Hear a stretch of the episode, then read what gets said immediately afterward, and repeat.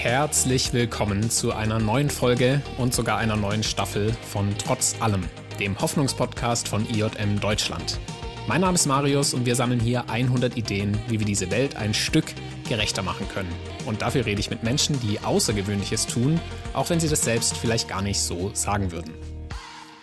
Für diese Folge habe ich mit Tankred Stöbe gesprochen. Er ist Notarzt und Intensivmediziner in Berlin, aber auch schon seit fast 20 Jahren für Ärzte ohne Grenzen aktiv. Dort war er schon auf Einsätzen in Myanmar, in Indonesien, Nepal, Afghanistan und vielen, vielen anderen Ländern und hat dabei wirklich einige Erfahrungen gesammelt. Ich bin froh, dass unser Interview überhaupt stattfinden konnte, denn am Tag vor unserem Interview ist der Krieg in der Ukraine ausgebrochen und logischerweise waren wir sehr viel in Gedanken dabei. Dazu kommt aber noch, dass Tankreds Frau am Tag unseres Interviews noch ein Kind gekriegt hat. Deshalb möchte ich diese Folge einfach eurer Tochter widmen, liebe Stöbes, und ich hoffe, euch allen geht es gut. Wir haben in der Folge natürlich nicht primär über Tankreds Familienplanung gesprochen, sondern über Tankreds Weg und seine Erfahrungen bei Ärzte ohne Grenzen. Unter anderem über Highlights, die er mitgenommen hat, aber auch über Grenzsituationen, die ihm schwer gefallen sind. Ein Thema, über das ich auf jeden Fall mit Tankred reden wollte, war die unfaire Impfstoffverteilung weltweit. Diese wird von Ärzte ohne Grenzen und vielen anderen Organisationen schon länger beklagt und ist einfach ein großes Unrecht, das geschieht. Wir reden aber auch über Tankreds letzten Einsatz in Afghanistan, über Möglichkeiten des Engagements und andere Wege, um Ärzte ohne Grenzen zu unterstützen.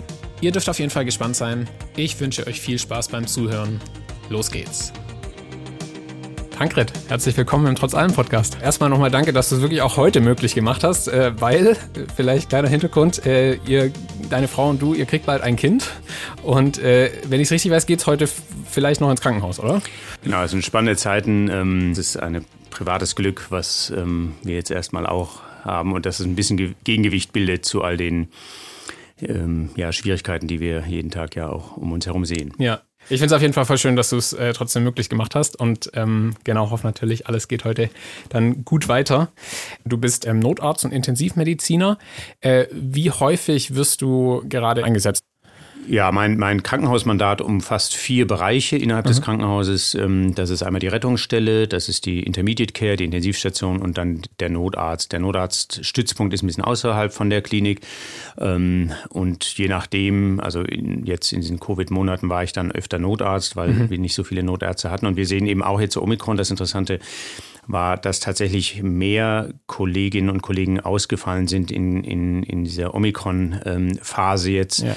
in diesem Jahr ähm, als je zuvor. Also wir hatten wirklich äh, Schwierigkeiten, auch ärztlich. Ne? Von der Pflege wissen wir das, das ist äh, äh, seit, seit Monaten klar kommuniziert, aber eben auch im ärztlichen Sektor sind äh, enorm viele Kolleginnen und Kollegen ausgefallen, obwohl die sich gut geschützt haben, weil einfach dieser hohen ähm, Übertragbarkeit äh, schwer was entgegenzusetzen ist. Ja.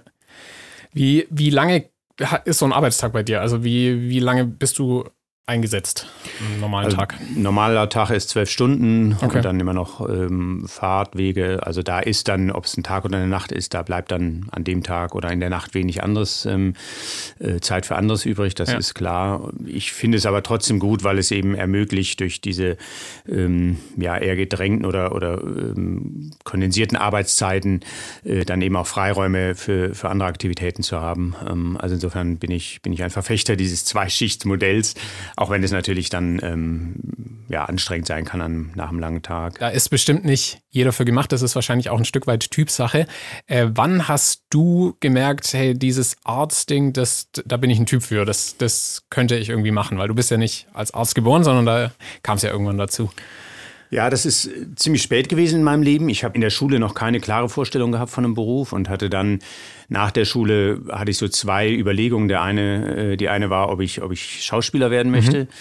Und die andere war, ähm, ob ich eine Reise machen möchte, eine, eine weite Reise. Und ähm, ja, hatte mich dann an einer Schule, äh, Schauspielschule beworben. Das ist äh, massiv schief gelaufen. Das war ein ganz elender Tag, äh, weil ich dachte, ich bin wahnsinnig talentiert für diesen Beruf und dann aber zu merken, da war zumindest an diesem Tag in dieser Schauspielschule war da überhaupt nichts zu gewinnen für mich. Okay, konntest du es annehmen oder war es? Ja, ja, ja, natürlich, natürlich. Das war, äh, war relativ offensichtlich und zeigt natürlich ne, die, diese jugendliche Hybris, die, okay. die mich da natürlich auch massiv befallen hatte, dass ich dachte, ich werde da sofort durchmarschieren nach Hollywood ähm, und dann zu merken, dass ich schon beim ersten Schritt in eine Ausbildungsstätte hinein da so gründlich scheiter, das war schon, das war schon auch.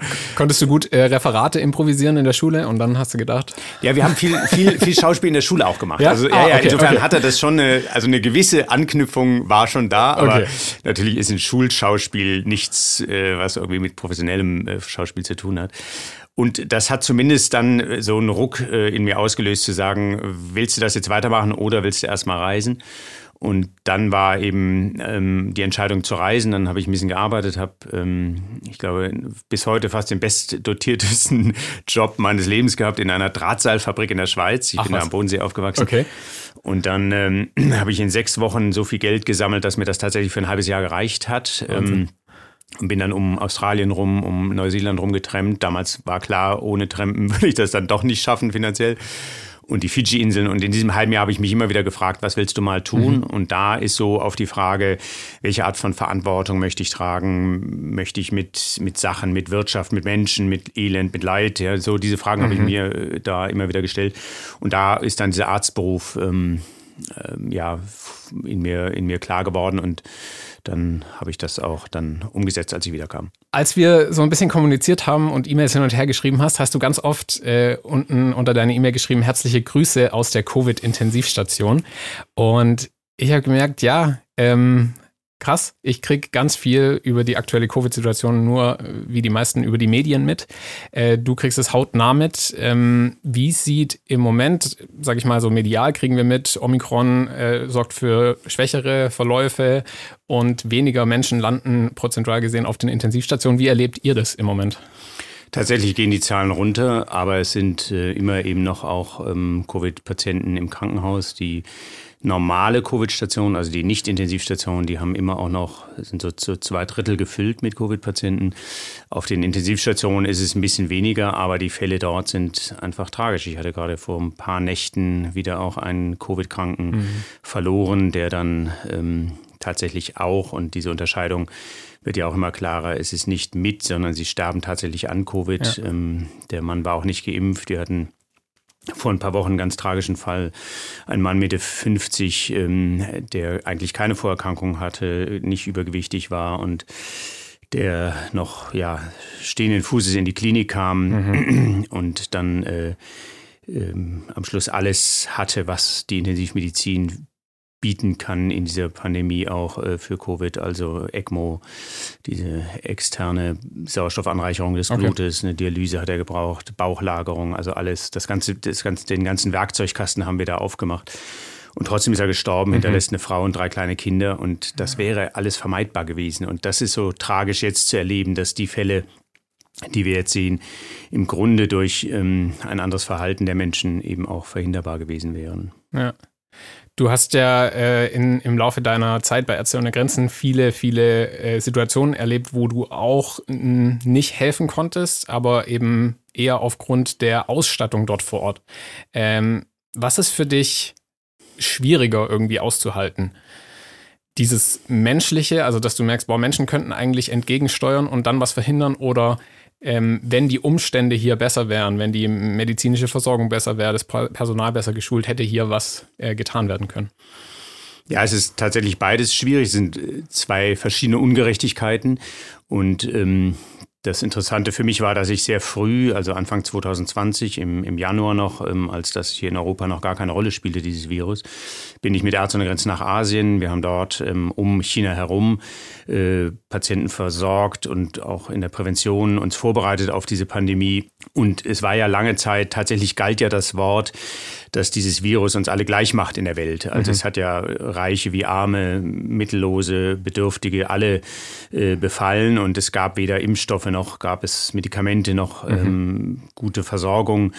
Ja. Wir sehen jetzt aber nach über zwei Jahren, wir sehen es eigentlich schon seit längerem, seit letztem Jahr, dass ähm, die Ungerechtigkeiten, die wir in der Welt sehen und die wir ja auch schon ähm, versuchen seit Jahrzehnten irgendwo ähm, zu begegnen, die werden eigentlich durch die Pandemie wieder deutlich sichtbarer. Also dass so ein bisschen die Parabel ähm, vom Anfang der Pandemie, dass das Virus uns alle gleich macht. Und jetzt sehen wir aber eigentlich, dass das Virus bzw. die Bekämpfungsstrategien ähm, die Ungerechtigkeit noch mal deutlicher zum Vorschein bringen. Ja. Und, ähm, und jetzt, ob es jetzt in Asien war, aber dann vor allem auch in Malawi letztes Jahr, im, äh, im, im Jemen, ähm, äh, in Afghanistan, wo, wo nicht mal genügend Sauerstoff da ist, ja, wo keine ja. Beatmungskapazitäten da sind, wo der Umgang mit diesem Virus natürlich noch viel schwieriger ist aufgrund von Bürgerkriegssituationen. Ja. Das ist schon so, dass mich das ohnmächtig stimmen kann, weil ich ja weiß, dass wir diese Mittel weltweit haben. Das ist ja nichts äh, die ne, Sauerstoff ist eine relativ banale medizinische ähm, Versorgungsentität. Das ist nicht, mhm. das ist nicht kryptische Intensivmedizin, einfach ein bisschen mhm. Sauerstoff zu haben, aber ja. äh, das ist eben in vielen Ländern gar nicht vorhanden. Und dann zurückzukommen und dann haben wir hier alles, was wir haben und dann eben zu sehen, dass es, dass es vielen Menschen immer noch nicht irgendwo gelingt, die Ernsthaftigkeit oder auch, auch die, die Eigenverantwortung, die jedem hier in dieser Pandemie zukommt, einzusehen und dann die entsprechenden Vorsichtsmaßnahmen zu treffen. Das ist schon auch sehr schwer für mich auszuhalten. Ja. Wir reden ja hier über 100 Ideen für eine gerechtere Welt und ein ganz großen Bereich, in den du persönlich, aber auch ihr von Ärzte ohne Grenzen zurzeit eben Unrecht feststellt, ist diese Impfstoffverteilung, die wir global haben. Kannst du uns mal ganz kurz in das Problem mit reinnehmen? Also wo ist der Kern von diesem Problem weltweit? Ja, und das ähm, ist, ist etwas, was mich wirklich auch frustriert, ähm, weil es klar war, als ähm, irgendwann 2020 war ja klar, ähm, es wird Impfstoffe geben. Und da hat auch die deutsche Regierung, hat auch Angela Merkel sehr klar gesagt, wir müssen frühzeitig dafür sorgen, dass diese Impfstoffe auch wirklich weltweit verfügbar sind. Mhm. Und dann war es aber in diesen ersten Stellungnahmen, das war noch, das war so ungefähr vor zwei Jahren jetzt schon, ne, also Anfang 2020, als es äh, am Horizont erfahrbar wurde, aber dann hieß es lange, ja, äh, die gibt's ja noch nicht, ne? Mhm, also mhm. Thema noch nicht aktuell. So, dann äh, die nächste Stufe war dann, ja, es wird sie wahrscheinlich bald geben, in einigen Monaten. Aber ähm, wir wissen ja noch gar nicht, wie viel dann verfügbar sind. Also deshalb können wir auch noch nichts versprechen. Aber es ist weiterhin gesagt worden, wir müssen da wirklich global für Gerechtigkeit sorgen. Und dann waren sie verfügbar äh, Anfang letzten Jahres. Und dann war klar, nee, also jetzt müssen wir erstmal natürlich hier in Deutschland ähm, mhm. die, die Menschen impfen.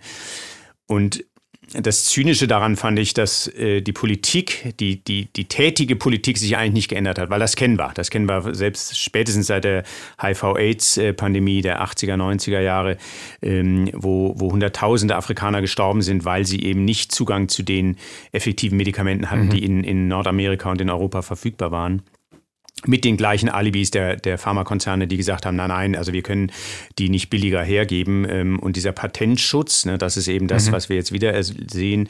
Und gerade eben Moderna und BioNTech Pfizer, die beiden, äh, die eben die lukrativsten, auch die effektivsten Impfstoffe herstellen, mhm. die eben exklusiv bis heute ihre Impfstoffe an reiche Länder ähm, verkaufen und wo eben ganz klar äh, geopolitisch ähm, äh, die ähm, Marschroute ist, ähm, die reichen Länder kaufen es und die geben eben auch nicht genügend ab. Es gibt diese COVAX-Initiative, mhm. die aber eben leider auch nicht ähm, so erfolgreich war. Und jetzt hat gerade die WHO gesagt, dass in afrikanischen Ländern immer noch 80 Prozent, über 80 Prozent der Menschen äh, nicht mal eine erste Impfdosis bekommen mhm. haben. Und äh, wir wissen, ne, das ist mittlerweile wirklich Common Sense auch, wir wissen, wir kriegen diese Pandemie nur überwunden, wenn sie global überwunden wird. Und äh, dieser Impfnationalismus, den wir sehen, nach wie vor sehen, auch wenn wir jetzt hier gerade wieder einen Impfstoffüberschuss haben, auch in Deutschland, ähm, das finde ich ganz, ganz schwierig. Und da haben wir ja. ein schlechtes Bild abgegeben, auch als deutsche, deutsche Regierung. Ich, ich glaube auch wirklich, um das, um das mal ganz plakativ zu machen, also ne, wir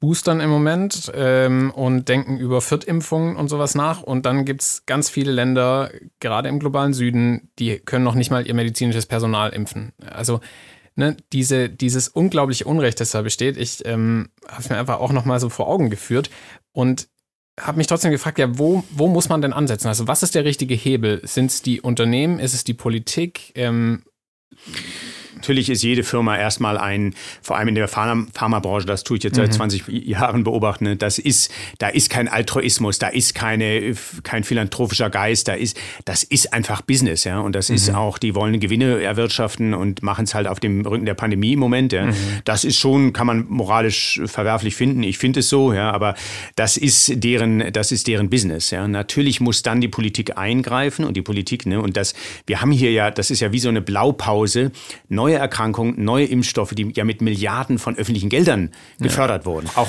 Dutzende Wissenschaftler, die jetzt gar nicht an den, an den Gewinnen beteiligt sind, haben sich ja in der Erprobung mhm. mit eingebracht. Ja. Also wir sehen hier wirklich eine kollektive äh, finanzielle und, und Intelligenzleistung, die hier äh, erbracht wurde, mhm. mit dem tollen Ergebnis, dass es nach einem Jahr Impfstoffe gab. Das darf ja gar nicht, das darf ja gar nicht äh, äh, unter den Tisch gekehrt werden, diese tolle Leistung.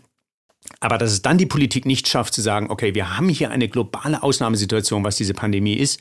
Und hier kann es nicht sein, dass eine Handvoll von Firmen Milliarden nicht an Umsätzen, sondern an Gewinnen erwirtschaftet auf dem Rücken dieser Pandemie. Mhm und diese Wissensweitergabe äh, verhindert. Mittlerweile zum Glück ja, sind es afrikanische Länder, die sagen, wir können es jetzt auch, wir werden es auch selber produzieren, wir umgehen okay. diese Patente.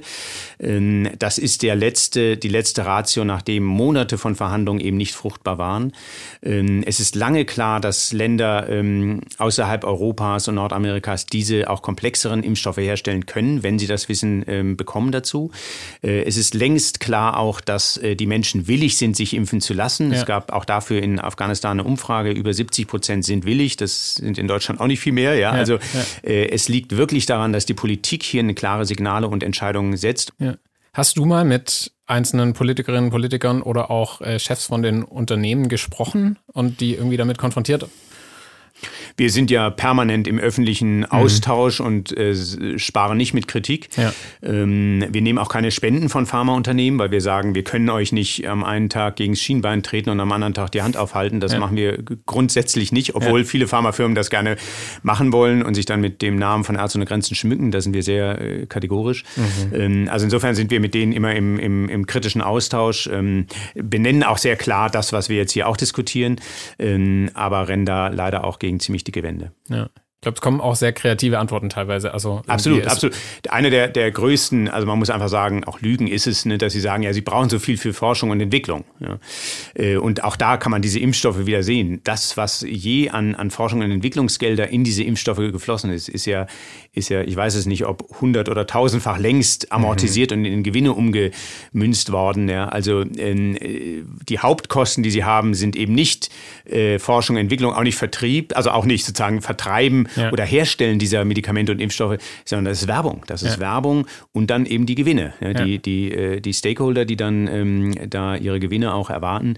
Also insofern ähm, sind wir im sehr klaren kritischen Dialog äh, mit, mit der Pharmaindustrie ähm, und hoffen, dass das immer noch auch mehr wird, ähm, weil auch da zeigt einfach diese Pandemie, äh, wie, wie es im Argen liegt. Ein Argument, das ich auch noch gehört habe, das ich sehr äh, schwierig fand, war eben, die, wenn wir die Patente freigeben würden, würde es die Produktion nicht äh, deutlich hochsetzen. Was ihr auch in der Studie von Ärzte ohne Grenzen, glaube ich, habt 120 Pharmaunternehmen allein in Afrika äh, entdeckt, die eben diesen Impfstoff herstellen könnten. Genau, das sind alles Alibis, aber keine Gründe. Bei allem Verständnis, das ich für die Wirtschaftlichkeit und auch Gewinnorientierung von bestimmten Unternehmen habe, merke ich, dass mir für diesen Fakt einfach an Verständnis fehlt. Ärzte ohne Grenzen und ich glaube auch unser Menschenverstand fordert, dass Gesundheit keine Frage des Geldbeutels sein darf. Aber de facto ist es eben doch so. Länder wie Haiti, Tschad, Jemen, Burundi, Mali, Malawi und viele andere, die zu den ärmsten der Welt gehören, haben immer noch Impfquoten von unter 10%. Und das, obwohl es eigentlich genügend Hersteller gibt, die diesen Impfstoff herstellen könnten und damit Menschenleben retten können. Ich bin daher sehr dankbar für Organisationen wie Ärzte ohne Grenzen, die ihre große, große Reichweite und ihren Einfluss nutzen, um auf diesen Missstand aufmerksam zu machen. Und natürlich für Menschen wie Tankred, die sich für solche Organisationen engagieren. Wie genau kam es dazu, dass du Arzt bei Ärzte ohne Grenzen wurdest? Auch das war, war, würde ich sagen, von, von einigen Zufällen begleitet. Mhm. Ähm, ich hatte verschiedene ähm, Stationen in, in deutschen Kliniken erlebt, hatte so gut drei Jahre äh, klinische Erfahrung, habe damals auch schon Intensiv- und Notarztmedizin oder Notfallmedizin gemacht und kam dann so ein bisschen innerlich an den Punkt zu sagen, ist es das jetzt für den, für den weiteren Berufsweg oder willst du nochmal ähm, irgendwo deinen Arztberuf woanders, äh, ja, in einen anderen Kontext stellen. Und da war für mich klar, ja, das will ich. Dann war aber das Schöne, ein Freund hatte mich darauf hingewiesen, er sagt, bewirb dich doch bei Ärzte ohne Grenzen. Und das war das Bewerbungsgespräch über viele Stunden und ich bin da rausgekommen und dachte, die nehme ich wahrscheinlich nicht, weil ich wusste vieles von denen, was sie eben nicht da gefragt haben, wusste ich keine für mich befriedigende Antwort. Okay. Habe mich dann aber wahnsinnig gefreut und dann hat das einfach immer so weiter ähm, stattgefunden. Okay, ja, cool. Es ist gut, dass es besser ausging als beim, beim Schauspiel, bei der Schauspielschule. Ne? und das ist ja, das ist ja fast, äh, das ist ja fast philosophisch zu sagen, äh, soll ich sozusagen immer an den Türen rütteln und mhm. ähm, immer nur dadurch gehen, wo die Tür mir aufspringt, ne? oder soll ich vielleicht auch beharrlich an der Tür äh, bleiben, wo ich glaube, da will ich durch ähm, mhm. und mich da auch weiter schulen und prüfen. Ne? Ganz spannende Frage, für die es vielleicht gar keine endgültige Antwort gibt. Okay, wie würdest du sie persönlich für dich beantworten? Also ich glaube, es ist tatsächlich immer beides oder, oder auch mal, mal so, mal so. Mhm. Und ähm, beim Schauspiel hatte ich eben den Eindruck, das muss ich nicht weiter probieren mhm. und hat jetzt rückblickend auch den Eindruck, die, die Ansprüche oder den Wunsch, den ich ans Schauspiel hatte, mich auszuprobieren, mich in verschiedenen Kontexten zu erleben, ähm, da habe ich den Eindruck, da, ähm, das bietet mir der Arztberuf in einer ganz anderen Weise auch. Und er hat eben noch eine andere, ich muss mich als Arzt eben nie irgendwo die Sinnfrage stellen. Das ähm, ist ja heute eine ganz häufige Problematik in ganz vielen Berufen, dass, dass Menschen dann irgendwann an den Punkt kommen zu sagen, jetzt habe ich hier jahrelang gearbeitet und weiß mhm. eigentlich gar nicht, warum ich das mache. Ja, ja. Und das ist das Schöne am Arztberuf, dass äh, diese Bestätigung, das sind ja nicht immer positive Bestätigungen, aber diese Sinnhaftigkeit ärztlichen Handelns, die, ähm, die finde ich nach wie vor sehr überzeugend. Ja. Ähm, falls es irgendwelche Leute gibt, die Ärzte ohne Grenzen noch nicht kennen, ähm, wie würdest du die Organisation beschreiben? Was macht ihr?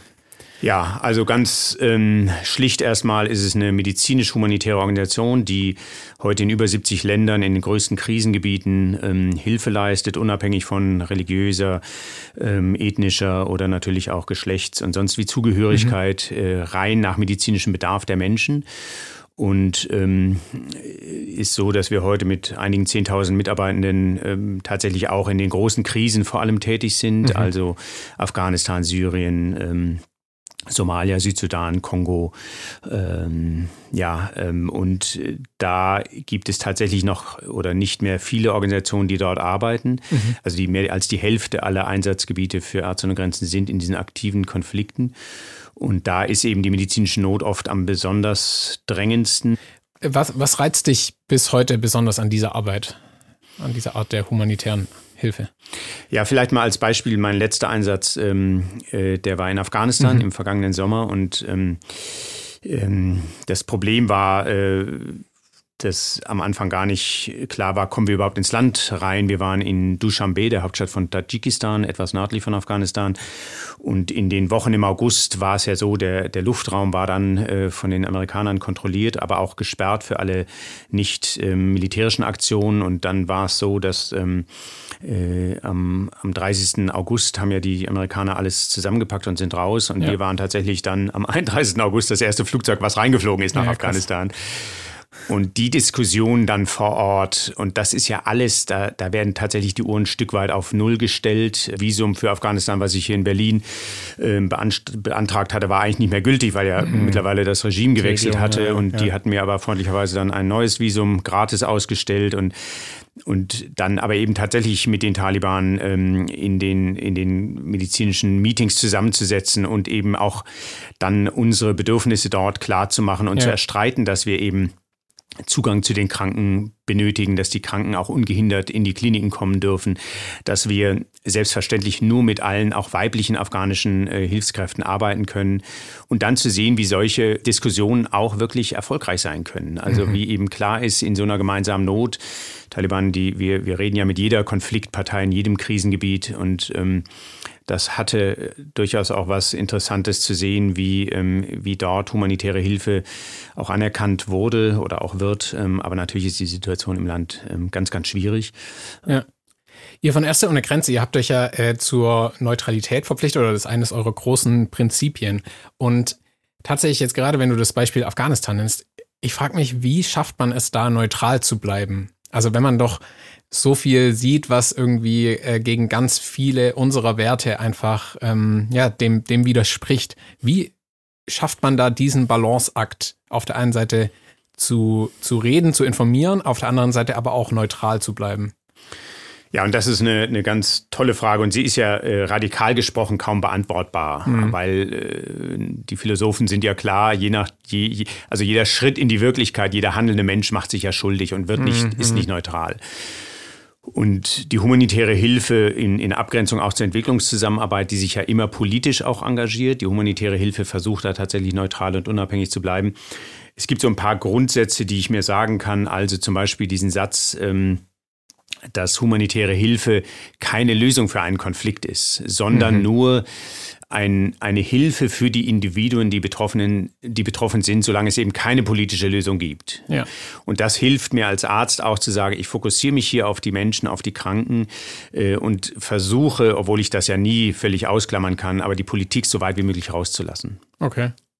Und gelingt es dann immer oder gab es da auch schon mal dann doch irgendwie Konflikte, wo Regierungen zum Beispiel gesagt haben, hey, das dürft ihr nicht oder wo ihr in, in irgendeiner Form kritisiert wurdet? Absolut. Also diese Probleme, die sehen wir gerade eben auch in den Konfliktgebieten. Wir sehen sie ähm, in, in Syrien war, war das eklatant, wo, wo auch die Führung in Damaskus gesagt hat, Ärzte ohne Grenzen, ihr helft äh, den Oppositionskräften im mhm. Land, als das 2011, 2012 losging.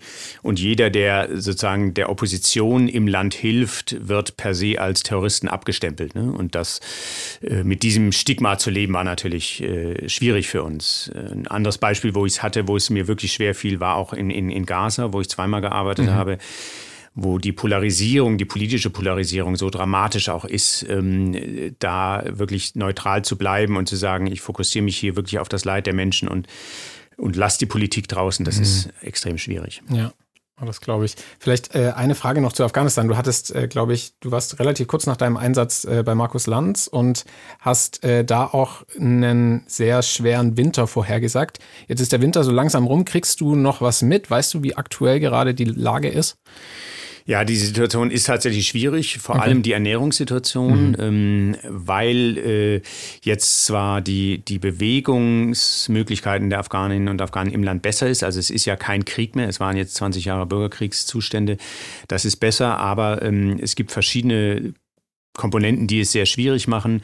Ähm, einmal, dass Milliarden von Hilfsgeldern einfach eingefroren sind. Ähm, also die, die Wirtschaft ähm, ist da niederliegend. Äh, die mhm. Menschen verlieren ihre Jobs. Es ist eine grassierende Inflation. Das heißt, das wenige Geld, was die Menschen noch haben, wird jeden Tag weniger wert. Die Lebensmittelpreise steigen und dann könnte man ja sagen, hat, hat dieses geschundene Land genügend zu tragen an diesem, an diesem Bürgerkrieg. Aber nein, eben auch die Klimaveränderungen führen dazu, dass von den letzten vier Ernten sind zwei ausgefallen, die natürlich die Situation noch mal schwieriger machen. Also wir sehen immer noch mehr schwer mangelernährte Kinder in unseren Kliniken die große, große Katastrophe, von der wir ähm, fürchteten, wie alle anderen auch, dass es da vielleicht jetzt zu einem Massensterben und Verhungern kommt, die scheint bisher so dramatisch nicht eingetroffen zu sein. Okay. Ähm, insofern, ähm, aber das ist ja, wenn, wenn sozusagen ein schlimmstmöglicher Fall nicht eintritt, heißt das noch ja lange nicht zu sagen, ah ja, ist ja gut. Es mhm. ist nicht gut. Ja. Und, äh, ja.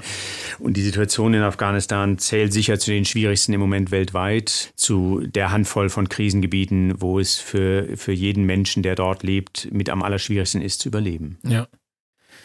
Wenn man jetzt so ein Land wie Afghanistan zum Beispiel nimmt als Beispiel oder auch andere Bürgerkriegsgebiete, ähm, wie gefährlich ist es dort für euch als Ärzte ohne Grenzen? Gibt es da irgendwie äh, Kennzeichen wie jetzt zum Beispiel die UN-Blauhelme oder so, also irgendwas, das euch einen gewissen Schutz liefert? Oder ähm, wie oft kommt es wirklich zu gefährlichen Situationen? Ja, das ist genau für diese Länder auch. Also es gibt so fünf Länder, die in den letzten Jahren ähm, herausstachen, was jetzt äh, Angriffe auch auf, auf humanitäre Helfer angeht. Und das ist tatsächlich, das ist Afghanistan, ähm, Syrien, ähm, der Jemen, mhm. äh, Südsudan, ähm, Somalia. Das sind so die Länder, die damit am schlimmsten äh, betroffen sind. Und ähm, dass eben auch Kliniken angegriffen werden, oft dann eben aber auch von äh, ja, von, von, von Flugzeugen. Und das zeigt ja auch, das sind in der Regel eben nicht die Rebellen, sondern das sind eben die großen, also vier der fünf UN-Sicherheitsratmitglieder ähm, sind daran beteiligt. Also unvergesslich für uns war immer noch 2015, wo in Kunduz äh, im Norden Afghanistan eine unserer Traumakliniken von einem amerikanischen Flugzeug in der Nacht mehrfach bombardiert wurde, Ach, wo über 40 ähm, äh, Ärzte, Pflegende, ähm, Patientenangehörige umgekommen sind. Ähm, also es ist eben nicht, ähm, ähnliches ließe sich über andere Kriegsnationen äh, sagen. Also das, das ist schon katastrophal und das wird ähm, das sind auch eher neuere mhm. Entwicklungen. Das war äh, ja in den, in den 70er und 80er und 90er Jahren zum Teil gar nicht so schlimm. Das ist eine neue Entwicklung. Ähm, es ist auf der anderen Seite schwer, das wirklich zu objektivieren, weil die mhm. Daten gar nicht so leicht äh, wirklich zu erheben sind. Ähm, diese Länder haben ja auch gemeint, dass, dass jegliche Infrastruktur eben aber auch irgendwelche ähm, Studien, um, um, um gute Daten zu sammeln, sind extrem schwierig. Ja. Ähm, was uns aber auch unterscheidet von vielleicht anderen, äh, wir würden nicht militärische Schutz annehmen. Das ist Teil unserer Neutralität, dass wir sagen, wir arbeiten ähm, ohne eigene bewaffnete ähm, Sicherheitskräfte ja, auch. Ja. Und wir fordern aber zum Beispiel, dass alle unsere Krankenhäuser, dass dort keine Waffen äh, hereingetragen werden. Also das muss sichergestellt sein. Und wenn das nicht akzeptiert wird, das wäre zum Beispiel ein Grund für uns, dass wir sagen, gut, dann können wir, wenn wir diesen neutralen Raum in einem Krankenhaus nicht mehr herstellen können. Das wäre ein Kriterium, wo wir dann überlegen müssen, ob wir das Land noch, äh, ob, wir da weiter bleiben können. Ja, okay. Und ähm, du schilderst das trotzdem aber auch in deinem Buch ganz oft, dass ihr äh, sehr freundlich auch empfangen wird, dass irgendwelche ähm, kleine Empfänge für euch vorbereitet werden oder so. Äh, ist das trotzdem noch so der, die Mehrheit der Begegnungen, die du hast in, in den Einsätzen, in denen du bist? Persönlich kann ich das absolut so sagen. Ähm, unvergesslich für mich war zum Beispiel eben Syrien, als wir da 2012 ähm, in, in Idlib, diese Gegend, die ja heute immer noch so umkämpft ist, ja. ähm, in diese Berge und damals von der Türkei nachts eingewandert waren. Also es war schon noch so ein bisschen also skurril ähm, und haben dann in einer Höhle dort eine, eine, eine Zelt-OP aufgemacht. Also okay. in einer Höhle haben wir so ein aufblasbares Zelt eingebaut, wo wir dann sterile Bedingungen herstellen konnten. Und diese Bergbevölkerung, die, ähm, die, das waren mehrheitlich waren das Landwirte, die dort die Felder bestellt haben, die natürlich auch ihr Land nicht verlassen konnten, weil sie wussten, und ja. das war ja ihr Land und ihre Existenz. Und die aber natürlich gesehen haben in den Monaten zuvor, dass äh, immer mehr Nachbarn das Land verlassen haben, geflohen sind in, mhm. in die Nachbarländer. Und für die war das äh, ungefähr noch unglaublicher vielleicht als für uns, dass da auf einmal eine Gruppe von, äh, ein, ein medizinisches Team in die Berge kam, mhm. um ihnen zu helfen dort mhm. medizinisch. Und diese Dankbarkeit und diese unglaubliche Gastfreundschaft, die wir dort erlebt haben, also das, ähm, das ist eben eigentlich gar nicht mit Worten zu beschreiben, weil es vielleicht eine Qualität ist, die tatsächlich auch nur äh, zwischen Menschen passieren kann. Ja. Wir sehen viele Gräueltaten, die nur Menschen möglich machen, aber es gibt diese Form der, der Gastfreundschaft und der Wärme, ähm, die für mich dann in dem Fall immer auch noch, noch schwerer wiegt als, äh, als die Schwierigkeiten, die wir dort sehen.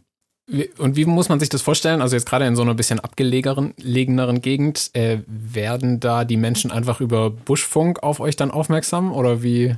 Genau, das ist, äh, da gibt's ja keinerlei Radio oder ja. gar Printmedien, ja, das ist ja alles auch kaputt. Äh, gemacht worden. Das heißt, das ist dann die Mund-zu-Mund-Propaganda mhm. und die funktioniert aber so gut, ähm, dass wir, wir mussten ja diese Höhle erstmal ausbauen. Das war ja eine Höhle und äh, eine Höhle ist ja, äh, wer jetzt Krankenhaushygiene auch nur rudimentär sich vorstellt, das größtmögliche Gegenteil von Krankenhaus. ja. ähm, das heißt, wir brauchten einige Tage, um diese Höhle dann äh, in, in auch nur irgendwas Krankenhausähnliches umzufunktionieren. Aber da kamen eben immer auch schon Kranke und Verletzte zu ja. uns, die wir dann in der, ähm, wir hatten in so einem kleinen Nebenort dann unsere ähm, kleine Apotheke eingebaut und da habe ich dann eine kleine Behandlungseinheit auch eingerichtet, wo ich dann auch die Menschen schon behandeln konnte. Weil natürlich macht das keinen Sinn zu sagen, nein, nein, kommen Sie mal in zehn Tagen wieder, äh, wir sind hier noch in der Aufbauphase. Ne? Das, mhm. äh, in mhm. dem Moment, wo wir da sind, müssen wir das auch gewährleisten. Aber es war tragisch, weil da ähm, natürlich auch Menschen zu uns kamen, wo klar war, die sind so schwer verletzt, die ähm, können wir auch in der Höhle nicht ähm, retten und die schaffen es auch nicht mehr in die Türkei. Ja. Ähm, Du schreibst in deinem Buch direkt im Vorwort, äh, dass es bei diesen Einsätzen auch, also dass du gar nicht so sehr auf Negatives eingehen willst und auf das Schlimme, sondern dass es immer wieder ganz viele Anlässe zum Lachen und äh, dass du mit die schönsten Momente in deinem Leben in Krisengebieten erlebt hast. Ähm, gibt es ein besonderes Highlight, wo du drauf zurückkommst? Ich glaube, du warst jetzt auf 23, 24 Einsätzen, sowas. Äh, fast 20 Jahre, oder ja, dieses Jahr werden es 20 Jahre, die du unterwegs bist. Ähm, Gibt es ein Erlebnis, das dir irgendwie für immer als so eins der schönsten in Erinnerung bleiben wird? Ah, da gibt es ganz, ganz viele. Also das ist jedes in jedem Projekt ähm, und das sind oft eben so skurrile Dinge, die ähm, die gar nicht, also die, die, die, die lassen sich gar nicht ausdenken. ähm, also jetzt spontan fällt mir ein, dass wir, ähm, das war im Südsudan, da waren wir, war ein Cholera-Projekt ähm, und da äh, war klar, wir haben in der, neben der Klinik haben wir ähm, so ein Zeltdorf errichtet, weil ja Cholera sehr ansteckend ist und da ist es wichtig, das zu trennen von dem, von der normalen Klinik, die wir dort hatten. Und dann waren aber irgendwann, äh, war klar, wir müssen auch in manche Dörfer ziehen, weil da die, äh, die, die Häufigkeit dieser Cholera-Infektion so hoch war und die Menschen sind einfach sehr schnell gestorben, weil sie mhm. durch diese Reißwasserdurchfälle und das ständige Erbrechen auch keine Flüssigkeit mehr aufnehmen können. Und dann sind wir dahin in so einem Tagesklinik, haben die Menschen dort versorgt und wollten gerade zurückfahren. Und ähm, ich gucke zufällig in den Rückspiegel und sehe, wie da äh, eine, eine Schubkarre, ein Mann mit einer Schubkarre uns hinterher rast. Mhm. Ja? Und das war noch so Busch und, und Wurzelwerk. Wir konnten gar nicht schnell fahren. Und dann sage ich zu meinem Fahrer, halt mal an. Und dann war das tatsächlich ähm, ein junger Mann, der seinen Bruder in dieser Schubkarre fuhr, der okay. da praktisch leblos in dieser Schubkarre lag, oh, ähm, weil er eben auch eine schwere Cholera hatte und, und okay. innerlich fast schon vertrocknet war. Und dann zu sehen, dem einen Zugang in die Vene zu legen und, und zwei, drei Liter Flüssigkeit zu transfundieren und dann ähm, ist der wirklich wieder aufgeblüht wie eine welke Pflanze. Das sind so die Wunder, die ähm, so schön auch sind, ähm, wie, wie es zeigt, man braucht gar nicht so viel Werkzeug mhm. oder komplexe äh, Hightech-Medizin, um Leben zu retten. Stark, ja. Äh, wenn wir vielleicht einmal noch auf die andere Seite schauen, gab es Einsätze, die dir als besonders herausfordernd und irgendwie dramatisch auch in Erinnerung geblieben sind?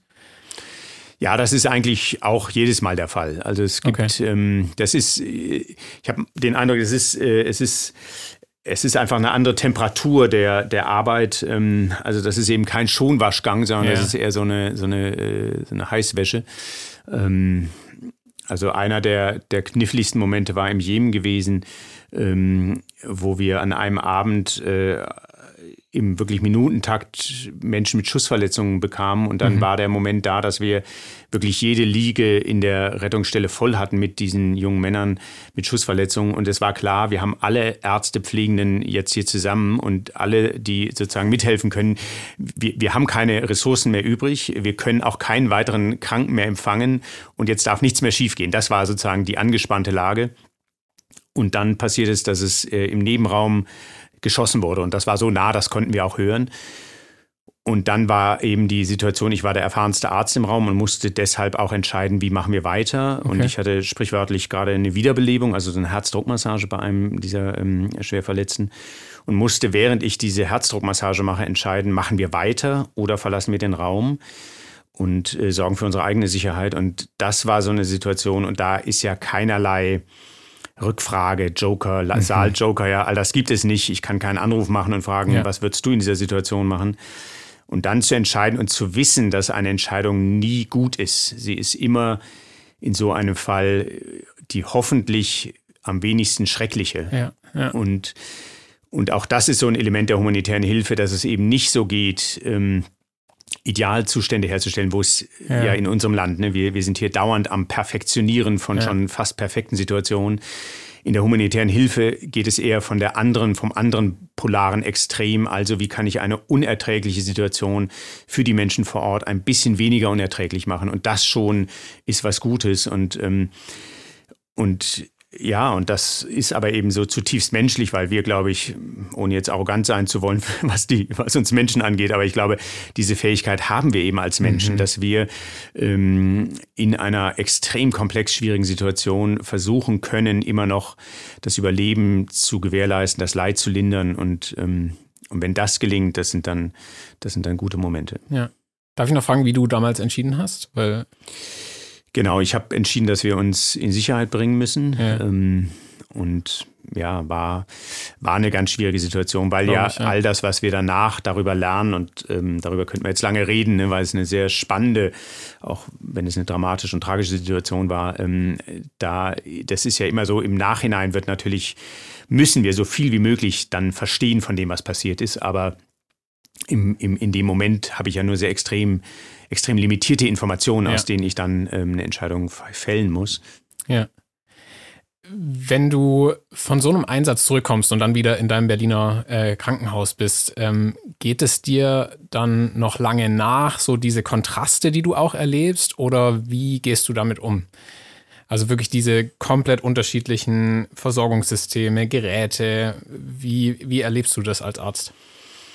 Ja, die Geschichten, die, die, ähm, die leben in mir weiter und das finde ich auch richtig so, weil das mhm. sind ja, deshalb mache ich auch humanitäre Hilfe, weil ich, weil ich da Anteil nehmen möchte. Und diese ja. Geschichten ähm, und auch immer wieder gibt es von den, von den Menschen vor Ort die, die, wirklich die Bitte an mich, die sagen, ja, Tankred, wir wissen, du gehst jetzt zurück nach Deutschland, du lebst da ein, ein gutes Leben und ähm, bitte vergiss uns nicht. Ja? Erzähl mhm. unsere Geschichten, ähm, weil wir finden, dann sind wir nicht vergessen und dann kann sich, wenn sich irgendwas ändern kann oder soll in unserem Leben, dann nur, wenn eben diese Geschichten auch weitererzählt werden. Und das ist auch eines der Gründungsmotive von Ärzte ohne Grenzen, dieses ja. Sprachrohr für Menschen ja. in Not zu sein, was eben nichts mit Communication oder gar, gar Spendeneinwerbung zu tun hat, ne, sondern wirklich zu sagen, ähm, äh, ja, diese Menschen, die dort äh, oft ja trotz moderner Kommunikationsmittel, die ja überall jetzt verbreitet sind, ähm, brauchen sie oft die, ein, ein, einen anderen Menschen noch, der für sie äh, diese Geschichten weiterträgt. Und ähm, das ist eben dann mal ein Pfleger, eine Hebamme, ein Arzt. Ja. Finde ich auch auf jeden Fall richtig stark. Ähm, du erzählst unglaublich viele von diesen Geschichten in deinem Buch. Ähm, Mut und Menschlichkeit heißt es. Äh, genau, die Informationen dazu stehen auf jeden Fall unten in der Beschreibung. Kann ich wirklich nur empfehlen. Also wirklich richtig gut.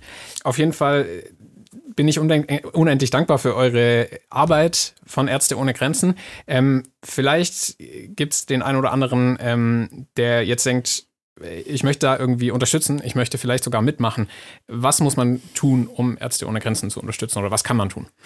Also es gibt so drei Möglichkeiten. Ähm, die eine ist tatsächlich das, was wir heute auch machen, dass diese dass, dass das Leid dieser Menschen, dass ähm, diese Geschichten tatsächlich weitergetragen werden. Und wir haben ja ähm, mit der Ukraine-Krise, mit anderen haben wir einfach äh, immer, wenn wir glauben, es ist irgendwo ein Meilenstein überwunden, kommt eine nächste Krise ja. ähm, und dort tatsächlich hinzugucken, zu helfen. Das zweite ist tatsächlich ähm, Menschen, die sich für eine Mitarbeit entscheiden wollen, die mhm. sich dann bewerben. Da freuen wir uns sehr. Muss man Arzt sein? Oder? Nee, nee, nee. Also äh, nicht mal, nicht mal die Hälfte aller, aller globalen äh, Menschen, die mit uns arbeiten, sind, sind, haben medizinischen Hintergrund. Also es mhm. geht auch Logistiker, äh, Finanz, ähm, Spezialisten, Koordinatoren, alles. Ja. Ne? Ähm, aber natürlich sonst auch fast alle medizinischen Berufe. Mhm. Und klar, das dritte wären dann auch Spenden, weil wir, ähm, wir sind zu fast 100 Prozent heute privat finanziert. Das heißt, die Unabhängigkeit, die wir haben als Organisation, die ist auch fast weltweit einzigartig mittlerweile. Was gut ist, weil wir wirklich dann unabhängig nach medizinischen Kriterien entscheiden können, wo wir arbeiten und uns eben nicht von einem Land oder einer Organisation vorschreiben müssen, ja. wo wir was tun. Ähm, aber natürlich diese ähm, privaten Mittel einzuwerben, ist auch Teil unserer Arbeit und da freuen wir uns auch über Unterstützung. Vielen Dank. Ja. Danke dir als unser Gast. Gebührt das letzte Wort. Wir haben hier ein Schlussstatement, das du vervollständigen darfst. Und äh, dieser Satz lautet, die Welt wäre gerechter, wenn. Wenn wir uns immer mal wieder in die Haut eines anderen hineinversetzen würden, der eben nicht das Privileg hatte, in Europa oder Nordamerika äh, zur Welt zu kommen, sondern in einem afrikanischen oder in einem Krisenland äh, lebt. Und das würde unsere eigene ja, Not hier manchmal deutlich relativieren können und es würde uns helfen, tatsächlich diesen Menschen ähm, die Ressourcen verfügbar zu machen, die sie brauchen und die wir hier überflüssig haben. Cool. Danke, dass du da warst. Ich danke dir für die tollen Fragen und ich fand das einen schönen Austausch. Vielen Dank. Ja, ich fand den Austausch auch sehr schön mit Tankred und ich hoffe auch ihr habt die Folge genossen und konntet einige wertvolle Impulse und Gedanken und Ideen für euch mitnehmen. In zwei Wochen kommt wieder eine neue Folge von Trotz allem heraus und bis dahin möchte ich euch noch kurz eine Info mitgeben. Und zwar veranstalten wir dieses Jahr von IJM aus den sogenannten Mud Race, einen Schlamm- und Hindernislauf. Das Ganze findet am 18. Juni diesen Jahres statt und zwar in Arnsberg in Nordrhein-Westfalen. Wenn ihr also abenteuerlustig seid und Lust auf Schlamm habt, auf Hindernisse habt, auf Rennen, auf Wettkampf, auf ganz, ganz viel Spaß und natürlich darauf was Gutes zu tun, dann meldet euch auf jeden Fall an oder schaut mal auf mudrace.de vorbei, um mehr Informationen zu erhalten. Den Link zur Seite und alle anderen Infos, Studien und so weiter zur heutigen Folge packen wir euch wie immer in die Beschreibung der Folge. Wir hören uns hoffentlich in zwei Wochen wieder. Bis dahin, macht es gut.